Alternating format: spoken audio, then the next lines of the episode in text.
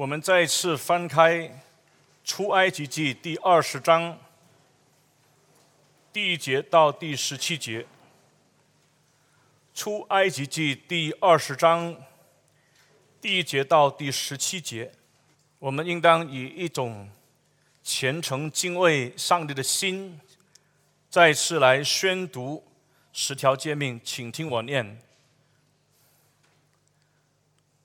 第二十章第一节，神吩咐这一切的话说：“我是耶和华你的神，曾将你从埃及地为奴之家领出来。除了我以外，你不可有别的神，不可为自己雕刻偶像，也不可做什么形象，仿佛上天下地和地底下水中的白雾。不可跪拜那些像。”也不可侍奉他，因为我耶和华你的神是祭邪的神。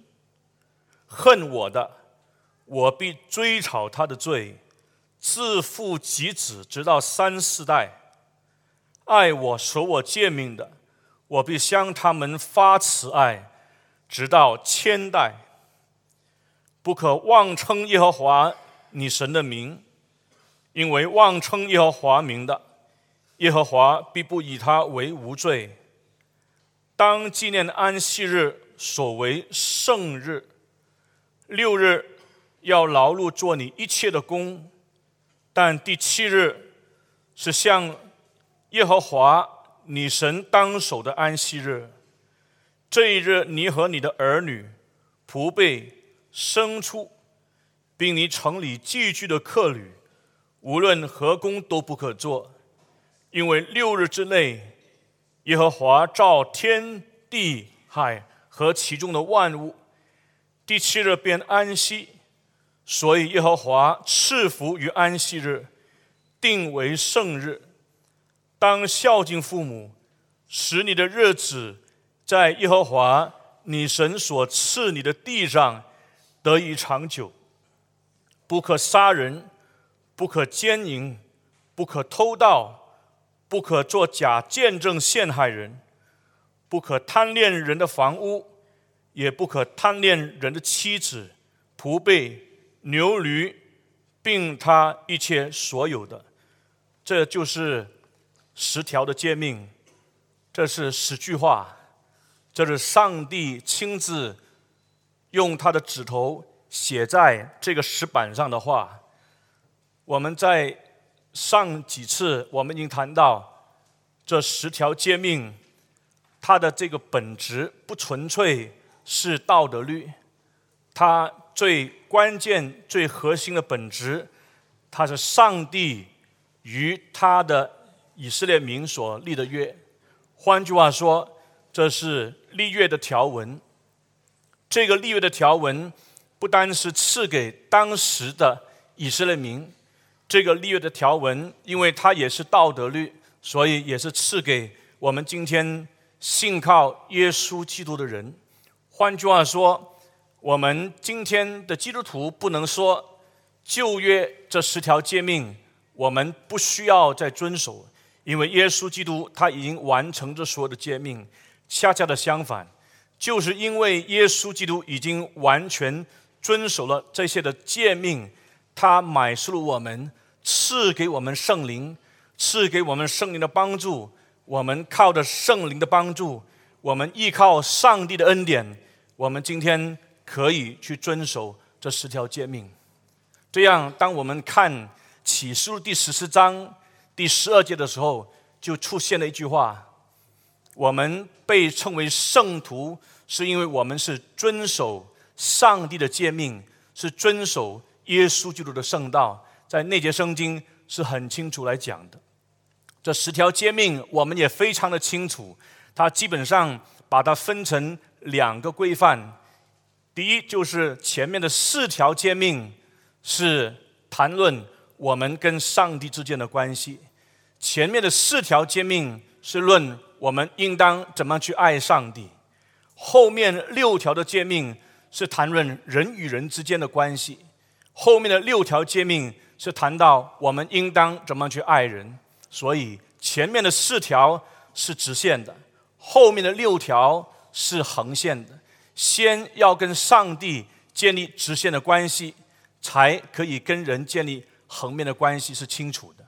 今天我们明白，我们之所以在人与人之间发生许多的问题，就是因为我们跟上帝这个直线的关系出现了很大的问题。我们应当不以为然。很多的人，他们以为凭着他的人生经验，凭着他自己过去在这个世界上所能够收集的书籍、人的智慧，就可以很好的建立人与人之间的关系。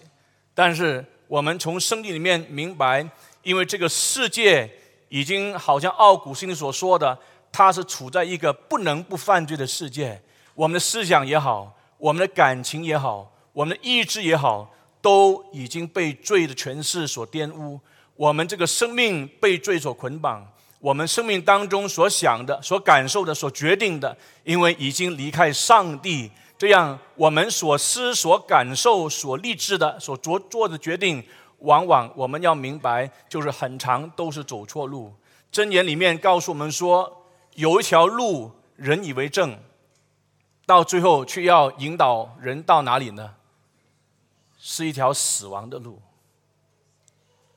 但是今天就是因为在一种离开上帝而自立的情况之下，我们往往是自以为意。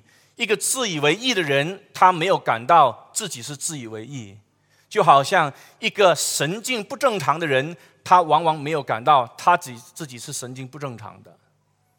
如果一个神经不正常的人，他能够开始恍然大悟。能够醒悟，他自己本身是一个神经不正常的人，他对你说：“我需要看医生。”你就知道这个人是有盼望的。今天人的问题就是，我们这种自以为意，在思想当中，如果你按照圣经的标准来看，不是按照你的标准和我的标准，我们是不正常的，因为我们离开上帝。于是，我们的这个世界观，我们这个价值观来处理人与人之间的关系。来处理人与大自然之间的关系，来处理一切的人情事物，因为没有生命的原则，没有跟上帝建立这个核心的关系，我们永远都是走错路。有一条路，人以为正，到最后就是引我们到死亡之路。不过，我先告诉你，若不是上帝的恩典在一个人身上，你越跟他这样子讲的时候，他越铁定心肠，他。站定在铁的说：“我就是不要跑上帝的路。”那是很可怜的。可怜的人没有感到自己很可怜，走错路的人没有发现自己是走错路。但是你发现上帝的恩典临到我们生命当中的时候，我们一定恍然大悟，我们一定对上帝说：“上帝啊，我需要你。”一个有上帝恩典在他身上的人，他越来越感到他自己人生缺乏正确的人生的意义，他没有办法找正路，只有回到上帝面前认罪悔改，归信上帝所给我们预备的这位救主，就是我们的主耶稣基督。除他以外，别无拯救。透过耶稣基督，我们回到上帝面前，我们知道我们需要他，我们知道我们需要跟他建立这个正确的关系。我们知道，我们需要因为跟他建立正确的关系，我们要按照他的话、他的教训、他的吩咐、他的诫命，与人来建立这个正确的关系。这个就是十条诫命给我们很清楚的这个教导。我们在耶稣基督里面立了这个新约，依然我们要遵守十条诫命。我们今天特别来谈第一条诫命：除了我以外，你不可有别的神。You shall have no other gods before me。这是第一条诫命，也是最核心的诫命。为什么？因为所有其他九条的诫命都是建立在这一条诫命的基础上。这一条是基础啊。You shall have no other gods before me。除了我以外，你不可有别的神。这一条诫命，它谈论什么呢？这一条诫命，它谈论的核心的主题。就是敬拜的对象，谁是我们敬拜的对象？当然，你说很清楚的，上帝说，除了我以外，你不可有别的神。不过，在希伯来文，如果你看的时候，可能会引发出现一些问题。怎么说？因为希伯来文这句话里面，它直接翻的话就是这样子：在我前面，你不可有别的神。我们中文圣经的和合本圣经里面，这个叫做“除了我以外”，这个是和本的翻译。希伯来文它直接的翻译是在我前面 “al panai”，在我前面什么意思呢？“You should have no other gods before me。”这个 “before me” 要怎么解释？这个 “al panai” 要怎么解释？这个 “before me” 你可以把它翻译成什么排行的位置？也就是上帝排在最前面，上帝是最高的，上帝是最前面的。那如果是这样翻译的话，就变成上帝是不是没有否定多神论呢？意思是说，只要你把上帝把它当成信奉是最高的神明，上帝是最高的神，那么其他的你可以去膜拜，是不是那个意思呢？因为希伯来文，如果你按照他这句话，单单这句话这样的解释，他的确可以这样去理解：上帝是所有神明当中最高的神，所以上帝说，除了我以外，你不可有别的神；在我前面，你不可有别的神。意思我是最高的，这是一个解释。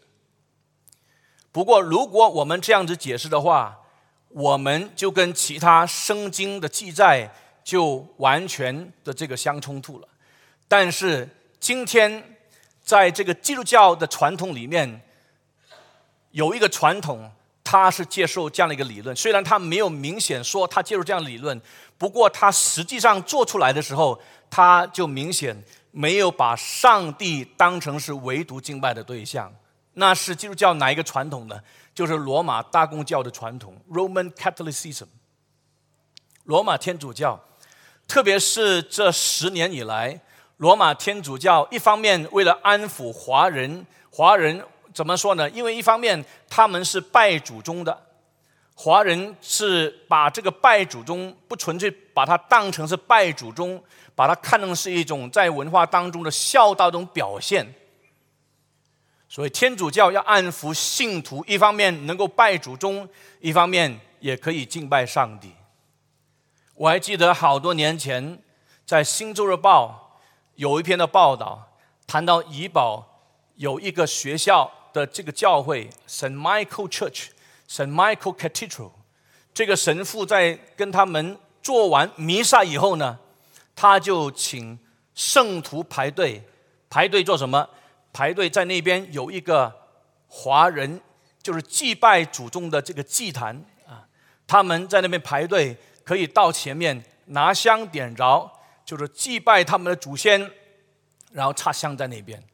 他这个做法是表明，我们是一方面敬拜上帝，我们也没有拦阻华人去祭拜祖宗，因为祭拜祖宗本身不一定只是这个对所谓神明的这个敬拜，或者是对祖宗敬拜，它是一种孝道的一种表达。那这样呢，你就可以看到，不单是敬拜上帝。我们可以祭拜祖宗，这也是我们在新耶稣这些人呢，呃，这个这个，特别是华人这个圈子当中，我们常常会感到非常困难的，因为我们敬拜上帝，我们就不祭拜祖宗，不能拿香。我们的父母亲常常就是责难我们：你信了耶稣，就是少了一个中国人，因为中国人就应当是拜祖宗的，中国人就应当是祭拜祖先的。因为祭拜祖先本身是孝道的一种表现。其实，如果我们好好去研究这个怎么样去祭拜祖先这个传统，它是有很很很长这个渊源啊。那么，我们长话短说，让大家能够了解早期天主教这些的这个这些的秀会呢，他们进到中国大陆来传福音的时候。那些比较有知识的天主教的这些宣教士，他们主要是向那些比较有知识的那些知识分子来传福音。知识分子，中国的知识分子早期他们看这个祭祖，其实不纯粹是一个祭祖问题，他们很大层面是看它是一个孝道的一个表现。根本不是谈这个有没有这个这个这个祖先真的在接受你你你你这个祭拜，所以这个是儒家思想里面这一派，他们是知识分子，他们看这个比较上是一个孝道的表现，但是后期的天主教的宣教士，他们进入中国传福音的时候，他们接触的是一些比较下层的人士，这些是基层。基层人士，他们就纯粹基本上把这个祭拜祖先呢，啊，比较上是把它看成是一个敬奉祖先，相信祖先能够赐福后代。如果你看这个王瑞珍牧师他写的第三只眼，有一本书是谈到这个祭祖的问题，它里面是很清楚让我们理解啊，祖先的灵可以把它分成不同的层次。如果我们的祖先他生前是行很多善事，他离开世界以后，他就成为神明，他就可以成为我们后代敬奉的对象，他可以赐福他的后代啊。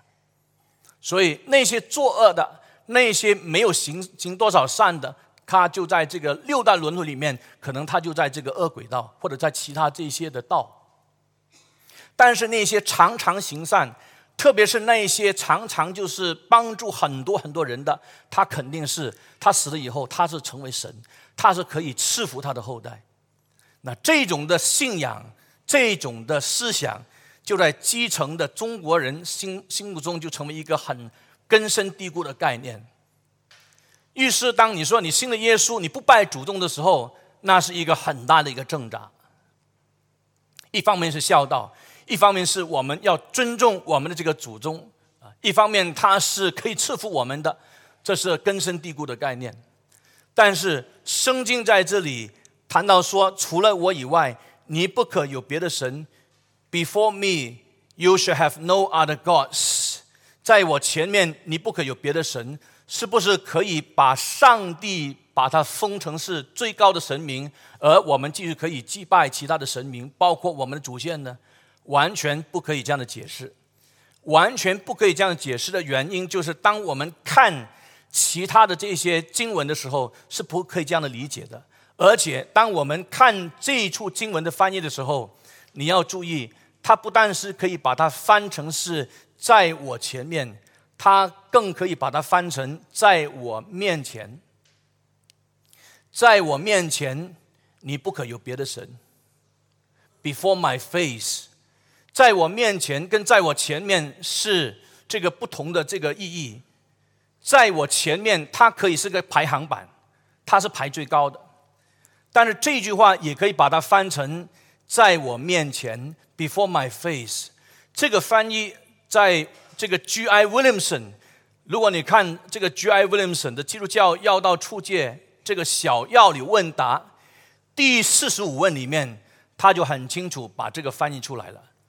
你看，G.I. Williamson《基督教要道处界要理问答》第四十五问里面，他说：“第一条诫命要怎么解释呢？除了我以外，你不可有别的神。”你听他这个翻译，他说：“地界为在我面前，before my face，you shall have no other gods。你不可有别的神。”很清楚。所以，无论是什么时候，无论是在哪里。你都在我面前，你都在我的这个面光之下，你都不可以有别的神，因为我们所相信的这位上帝，他是超越时间的上帝；我们所相信的这位上帝，他也是超越空间的上帝。你不能逃离上帝的面，你永远就是活在上帝的面前。你在这里，他就在那里；你在那里，他就在那里。这位上帝，他是无所不在的上帝。我们跟他有一个最基本的关系，就是他是创造者，我们是被造者，我们是按照他的形象所造，我们就是上帝的形象。我们是活在他的面前，每分每秒都需要他的恩惠的托住，才可能存活。我们不要忘记，我们就是活在他的面前，这是非常重要的。所以，这位上帝他不是被时间所约束。这位上帝他不是被空间所约束，这位上帝他是随时任何时候、任何空间，他都存在，因为他本来就存在的上帝。他是那位 I am who I am 的上帝，他是那位至存的上帝，他是那位智力的上帝，他是那位自足的上帝，他就是那位永存的上帝。这位永存的上帝，他不被任何所捆绑。我们的存在是因着他的存在才存在，他的存在就是本来存在的存在。我们要了解老一辈华人的思想，当信了耶稣之后呢，他们就会把他们家里面的那些敬奉的神明，请那些法师把他请走，有没有？我还记得有一个老人家跟我说：“我现在决定要信耶稣，信了耶稣以后。”那家里面的神明怎么样呢？嗯，我要请那些法师、庙堂里面的人把他请走，请去哪里？请回去庙堂里面，不可以把它拆除，不可以把它丢在垃垃圾堆里面，因为这是亵渎神明。因为在他概念里面，那些还是神。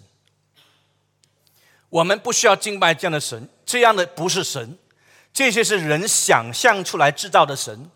这位要我们敬拜独一的上帝，他是永远是那位。无所不在的上帝，超越时间、空间、物质的上帝。所以，这个 before pane 是表示我们在他的前，在他的面前，这是很清楚的教导。另外，这个 before 也可以把它解释成什么呢？两件事情彼此相对的事物。我再重复：You should have no other gods before me。这个 before 你也可以把它解释成。两件相对、两件彼此相对立的事物，什么意思呢？意思是说，第一条诫命，我们可以把它理解成：你不可有别的神与我对立，你不能把其他的神跟我等量齐观，没有别的所谓的神可以与上帝等量齐观的。换句话说，当我们敬拜假神的时候，换句话说，当我们敬拜偶像的时候，我们就等于是什么？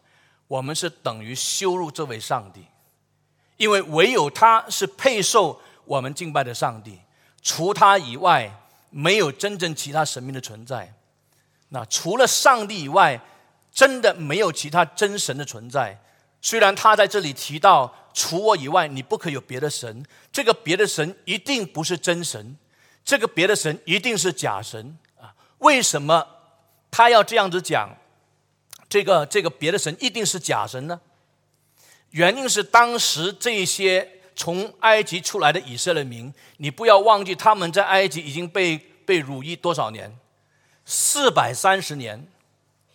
四百三十年在这个埃及地被奴役。我问你，埃及是信奉什么神明？埃及是怎么的神论？埃埃及是一个多神论啊，埃及是多神论。埃及有什么神明呢？埃及有很多的神明。埃及的神明，比方说有阿东，啊，他是第一个出现在地上的神，他是创造其他神明的神。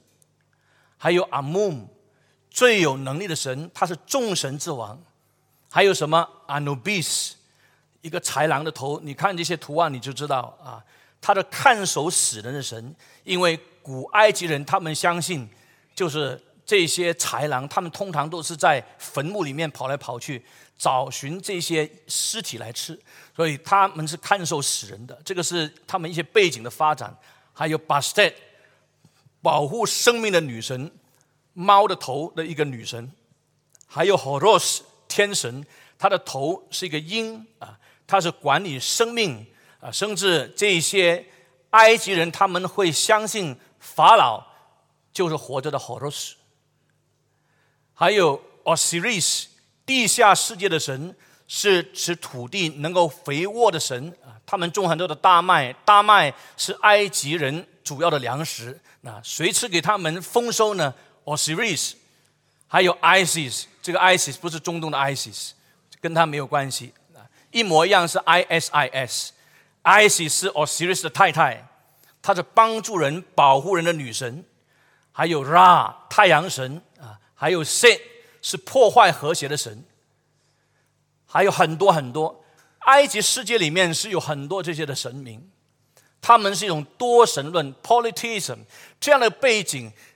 你要了解，四百三十年以色列民在那边受奴役，这个概念呢，你要敬拜独一的真神，他们是奴隶，没有好好可以遵守安息日，他们就是在这种奴役的生活当中，长期受逼迫，长期受这个压抑，长期受这样的一个迫害，包括他们的这些的思想，我相信他们常常也受很大的这个引诱。他们也许很多人已经是不再相信耶和华上帝，他们祖宗的上帝是唯独的真神，或者如果他们相信的话，他们相他是最高的神明，还有其他埃及的神都是神。如果是这样的话，四百三十年以后，他们从埃及这个被掳的地方，借着摩西被释放出来以后，上帝要清楚让他们明白，除了这位。耶和华上帝与他们的祖宗立约的上帝之外，没有别的真神。其他这个埃及的神明都是假的神。这位上帝他是唯独的，没有其他的神明可以跟他比拟。圣经告诉我们说，这位上帝他是起初他创造天地。当时是谁看到这节圣经？当然是以色列民。我们今天看的时候没有什么感受。可是，对一个被奴役四百三十年以后的民族，他从这个被奴的地方出来以后，摩西五经赐给他们第一卷书开宗明义的那一句话是什么？起初，上帝创造天地。这个天地不是埃及神明所创造的，这个天地白雾，这个生命是这位上帝所创造的。在《生命记》第六章四到五节，那里很清楚来吩咐以色列民。他说：“以色列啊，你要听耶和华我们的神 Elohim，他是独一的主 Adonai，他是独一的。你要尽心、尽心、尽力爱耶和华你的神。”后面的经文也是一样。你看《尼西米记》第九章第六节，那你怎么说？他说：“你唯独你是耶和华。”你造了天和天上的天，并天上的万象，地和地上的万物，海和海中所有的，这一切都是你所保存的。天君也都敬拜你。上帝不单是创造这个宇宙万物的上帝，这位上帝他也是保存这个世界的上帝。这个世界的保存不是因为埃及的神明，这些整个宇宙万物的保存，不是因着我们华人民间信仰这些神明是保存的，保存这个世界，托住这个上，托住这个世界，使我们每一天可以好好存活的，就是这位上帝，他是保存这世界万物的主宰。如果你再继续看下去，以赛亚书四十五章二十一节，声音怎么说？除了我以外，再没有神，是上帝自己讲的。四十五章二十一节继续讲下去，除了我以外，再没有别神。以赛亚书四十五章二十二节，上帝在说：“因为我是神，再没有别神。”你再看新约哥林多前书第八章第四节的下半段，那里谈到什么？保罗说：“我们知道偶像在世上算不得什么，我们今天所拜的这些偶像算不得什么。”也知道，他说：“上帝只有一位，再没有别的上帝。谁是真实的上帝？就是向以色列民显明的这位上帝，就是把十条诫命赐给以色列民上帝，也是今天把他的话赐给我们的上帝。如果我们看完这一切，我们就要总结一句话：说什么？唯独上帝是神。十诫的第一个诫命。”他宣告了一个很重要的神学原则：敬拜唯独归给上帝。敬拜唯独归给上帝，唯有上帝是人唯一敬拜的对象。除了这位配受敬拜的上帝之外，如果我们把其他代替了上帝敬拜的位置，无论是有形象的，无论是没有形象的。这些都成为我们生命当中的假神。我盼望弟兄姊妹可以很清楚明白，只有这位上帝，他是配受我们敬拜的上帝。在上帝以外的所有，我们把它当成是生命当中最重要、代替了上帝的位置的，全部都是假神。我相信大家都很记得唐牧师他对于真神假神的这个对立，曾经做了一些的分析和这个啊一些的一些的描述。他说什么？大家都会知道。他说什么？真神造人。下面那一句是什么？哎，第二句呢？真神找人，假神人找。第三句话呢？真人像神，假神像人。人所制造出来的所谓的神明，都是比较像神的，要不然更低级一点，就像动物。把猫当成神明来拜，把狗当成神明来拜，把猪当成神明来拜，啊，把鲨鱼当成神明来拜，把所有这些万物，包括人，当成神明来拜。把毛泽东当成神明来拜，把斯大林当成神明来拜，把孔子当神明来拜。你想的时候，你明白，人所想象出来的神明啊，永远逃不过人有限的思想。他的那个框框里面，他想的就是这是神。所以唐牧师到最后他说：“这个真人像神，假神像人啊。”但是你看到这位上帝，他是灵。它是超物质的，它是超时间的，它是超空间的，这才是上帝。这位上帝他是无所不在、无所不知、无所不能的上帝，他是配得荣耀的上帝，唯独他配受我们的敬拜。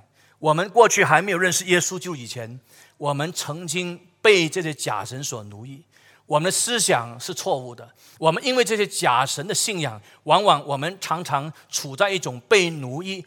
被就是许多带来的迷信所捆绑，不是吗？啊，我曾经碰过一个女女人，她的这个丈夫有外遇，她的朋友告诉她，她说没有办法，你的丈夫有外遇是为什么？因为你在这个前世啊，你欠了他的，所以你今世的时候你要接受这样的一个一个结果。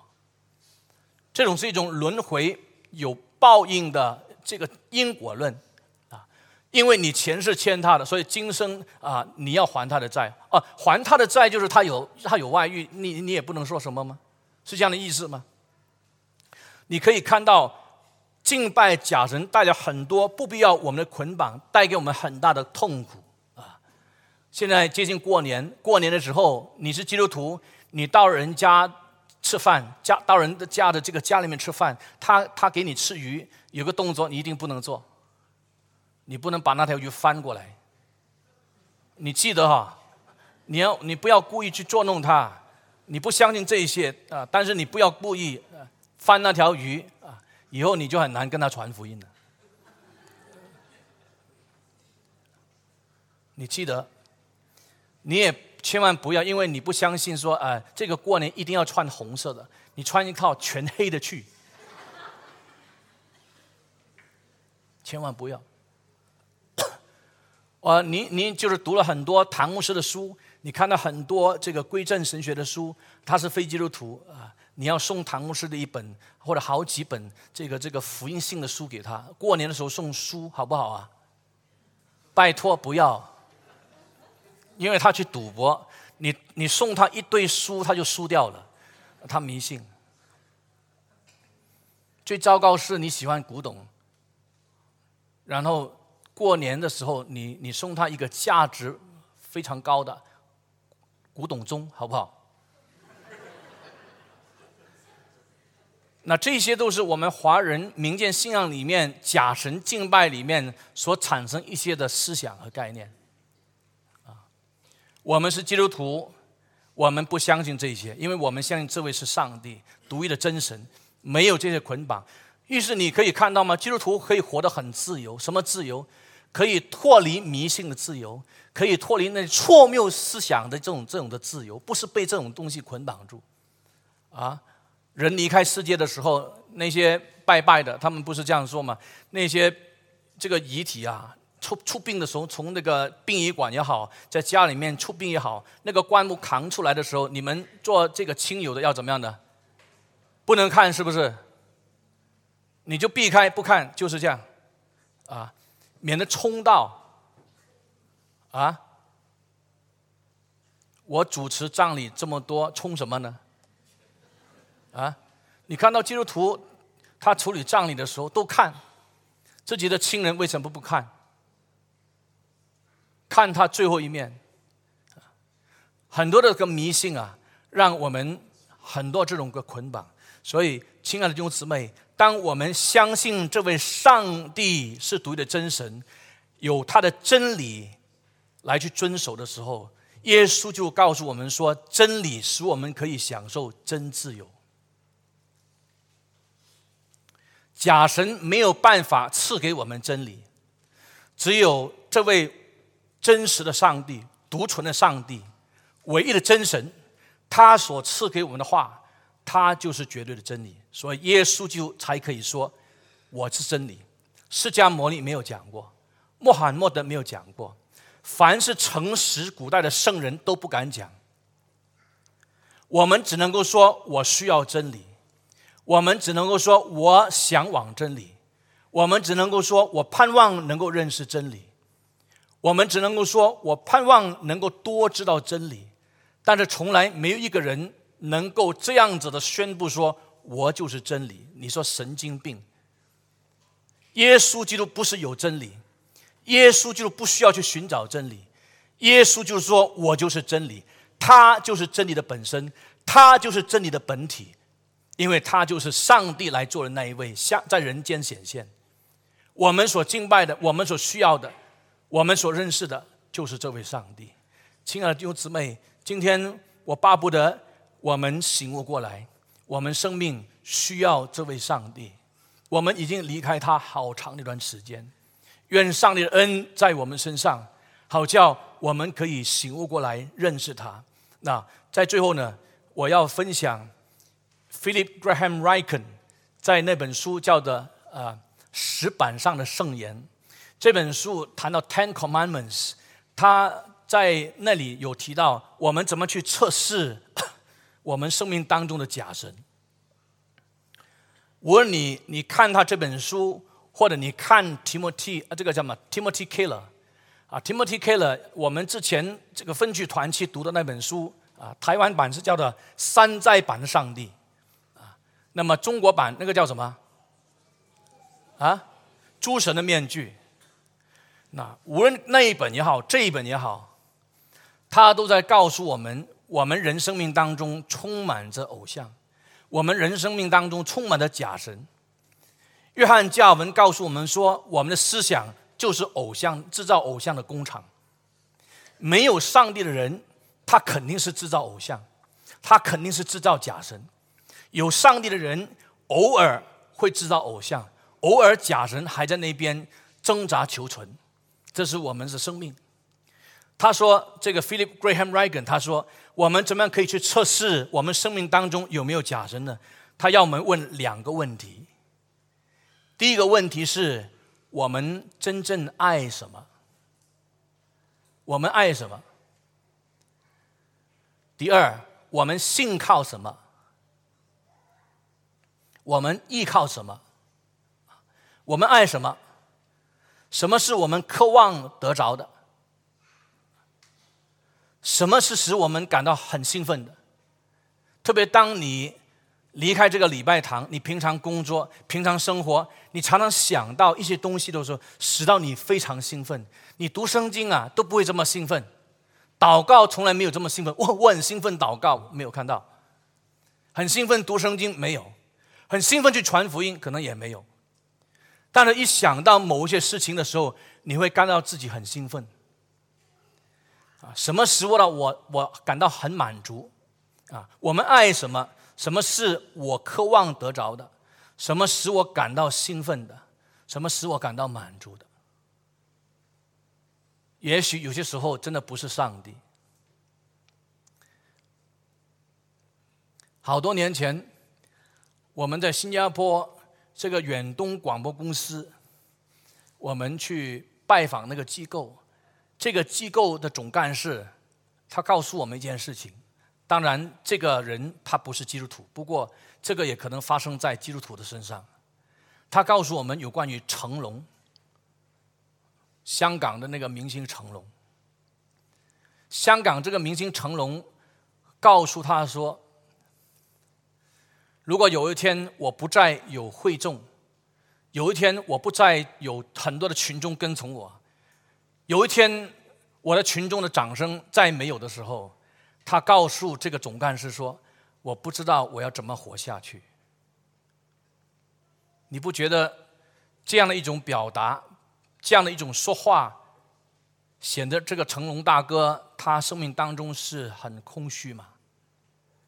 你没有发现这个人生命当中他完全没有那种真实的安全感？因为他的安全感，他真正爱的是什么？就是自我的肯定。而他自我的肯定从哪里来？不是从上帝而来，他自我的肯定就是他的粉丝的掌声。他需要他粉丝的掌声来肯定他的存在，他需要他粉丝的掌声来肯定他生命的意义和价值。这是很可怜的。今天我们也一样，我不知道我们生命当中有什么假神，这些假神有些时候，特别是基督徒不是看得见的、有形象的，往往很可能是看不见的。如果成龙他有这样的一种经历的话，是不是我们也有同样的这种经验？我们今天很盼望可以跟人能够建立一个好的关系，其实我们不是真正去关心人，我们跟人建立好关系。因为我们盼望从人那边得到对方的肯定鼓励，我们希望对方去肯定我的成就，我从就对方当中盼望能够得到他对我的欣赏和称赞。如果是这样的话，其实我们的动机跟成龙是一模一样的。我们一方面跟人建立很好的关系，很多人跟我们都有一个很美好的关系，但是我们心灵的深处，上帝了解，我们自己本身也了解。我们打从这个心底里面，那个真正的是什么？我们爱的是什么呢？就是自我的肯定。所以这是假神，因为他占据我们生命到一个地步，我无论做什么，我的侍奉，我跟别人的团契也好，我就是要得到别人的肯定、欣赏和称赞。如果是这样的话，那就是我们生命当中假神。你自己好好反省，我自己好好反省。有些的妇女，他们对他的儿女，就是关心到无微不至。这种无微不至，其实他已经把把这个什么呢？把整个生命的焦点，把他生命的意义，就放在儿女的身上。到一个地步，他控制他的儿女，他不知道。这个他们的儿女从小到大，就是在他们这个过于这个呵护的情况之下来保护他们。什么都给他们指引，啊，抢夺了他们奋斗这样的努力，他们不需要扛起任何的责任，因为什么都是有工人做，什么都是有妈妈或者爸爸去处理，什么为他好好的这个铺路，以致这样的孩子他在这样的环境成长过程当中，他缺少了给他这个磨练的机会，他缺少了给他训练这个机会，因为我们太爱我们的儿女，特别是第一胎。或者是他是独生子，或者他是独生的这个女儿，结果形成什么呢？结果慢慢慢慢，我们发现我们的儿女就左右我们的思想，他成为我们心中的王。他要什么，我们就给他什么。特别是如果我们长期不在家，特别是我们长期不在家里面陪孩子的，无论是父亲，无论是母亲，我们好像感到对孩子有一种的亏缺感。所以，当孩子向我们提出这些要求的时候，我们不分三七二十一，我们什么都给他。慢慢，我们没有发现，其实已经开始，他占据我们心灵的深处，越来越厉害，越来越厉害，他就成为我们心中的王。等到我们的孩子长大以后，他们已经开始有他们自己的生活的圈子，最后他们结婚，结婚我们也要控制他？怎么控制呢？如果我们跟呃我们孩子住在一起，跟媳妇住在一起的话，很麻烦。那么我们会认为，我们的这个媳妇就抢了我们的男儿，啊，他抢走我们的男生，不能放过他啊！以前我的婆婆怎么逼害我，现在来了，我可以逼害我的媳妇。厨房是女人的天下，不是我媳妇的天下，女人就是那个女人，不是我的媳妇。你可以看到这种情况发生在很多家庭里面，因为我们把儿女当成是我们的上帝，我们不知道，我们生命当中有很多很多我们所信靠的。你要问一个问题：我们是到底怎么建立安全感？存在的价值是什么？是金钱吗？钱多一点，你会感到比较安全。我不是说我们不需要有钱作为我们的保障，但是我们会会有一个是心思一念：如果我们钱稍微少一点点的时候，我们就会感到生命当中没有什么保障。有些人一定要买保险，我不是说不可以买保险，我我不希望得得罪在在做你做保险的，没有没有这回事。但是保险不可以成为我们建立安全感的那个基础。保险不可以成为我们的上帝。有些人他的存在很在乎别人的这个评论，别人评他正面他就很高兴，别人对他的评论比较负面，他就很受很大的挫折，因为他的存在就是要受别人对他的称赞与否来肯定他的价值，那是很可怜。我们没有发现这就是我们的假神。还没有结婚的姐妹们，还没有结婚的弟兄们，如果能结婚，感谢上帝；如果不能结婚，还是可以感谢上帝。不要把爱情，不要把婚姻当成是我们的上帝，因为我们已经有了最好的丈夫，就是我们的主耶稣基督。爱情、婚姻是今世，不是永恒的，它不是绝对的。当然，我不是说，呃呃，我们全盘否定爱情，不是那个意思。因为上帝从一开始他就建立了婚姻的制度，婚姻本来就是神圣无比的。但是，如果我们今生没有机会结婚，那又怎么样？不要因为没有机会结婚，我们随便就选一个过来，啊，不管三七二十一，只要我能够结婚就好了，那是很可怕的事情。如果你没有找到一个真正敬畏上帝的弟兄，你就不要结婚，因为你结婚之后就是祸害，你一生就要背很大的十字架。如果你在这一生你没有找到一个真正敬畏上帝的这个这个女生，可以跟你一起配搭，成为你的帮助者，不是成为你的绑助者，来一起建立这个幸福的家庭的话，你就不要结婚，因为你慌张想要结婚，到最后他就占据你的心灵，代替上帝的位置。所以没有结婚你就很忧愁啊，没有儿女会很忧愁。啊，什么都可以成为我们的这个这个偶像和这个上帝，包括健康。今天的人很很讲究健康，再一次我们要被提醒，不是说我们不需要讲求健康，但是健康到一个地步，我如果是健康失去少许健康，呃，好像不大健康的时候，我们就忧愁的不得了，因为我们的安全感失去了。我们的安全感是建基于健康不健康。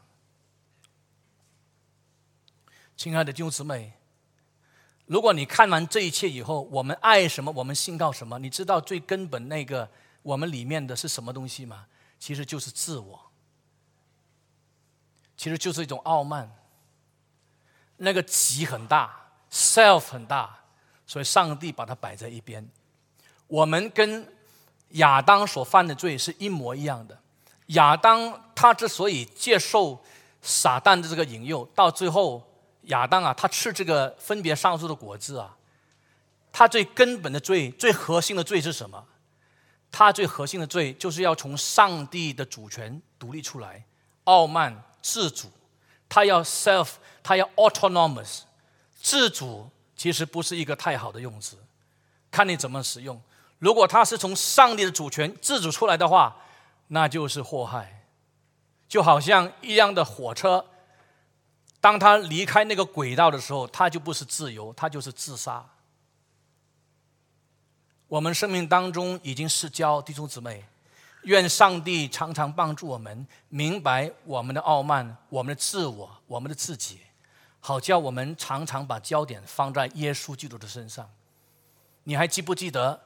只有这位耶稣基督是完全遵守十条诫命，只有这位耶稣基督是纯成全了律法。这位完全成全律法的耶稣基督，今天已经救赎我们，今天已经成为我们生命的救主。我们生命当中要定睛在他的身上，不要失焦点。当你好像拿着这个这个相机来拍照片的时候，你怎么样能够拍得清晰的照片呢？这个焦点很重要，对焦很重要。失焦的时候，你拍出来那个照片就模糊不清。我们人生，我们的生命好像是一幅的图画，怎么拍可以把它拍得清晰？这个焦点就很清楚。焦点在哪里呢？焦点在耶稣基督的身上，这是不能失焦。愿上帝他自己恩待我们。但愿我们依靠这位主耶稣基督，靠着他的恩典，我们可以好好去遵守这条诫命。怎么说？除了我以外，你不可有别的神。我们一起来念二十章第三节。我们站起来念二十章第三节，好好念。愿上帝帮助我们。二十章第三节，预备一。二念，除了我以外，你不可有别的神。我们祷告，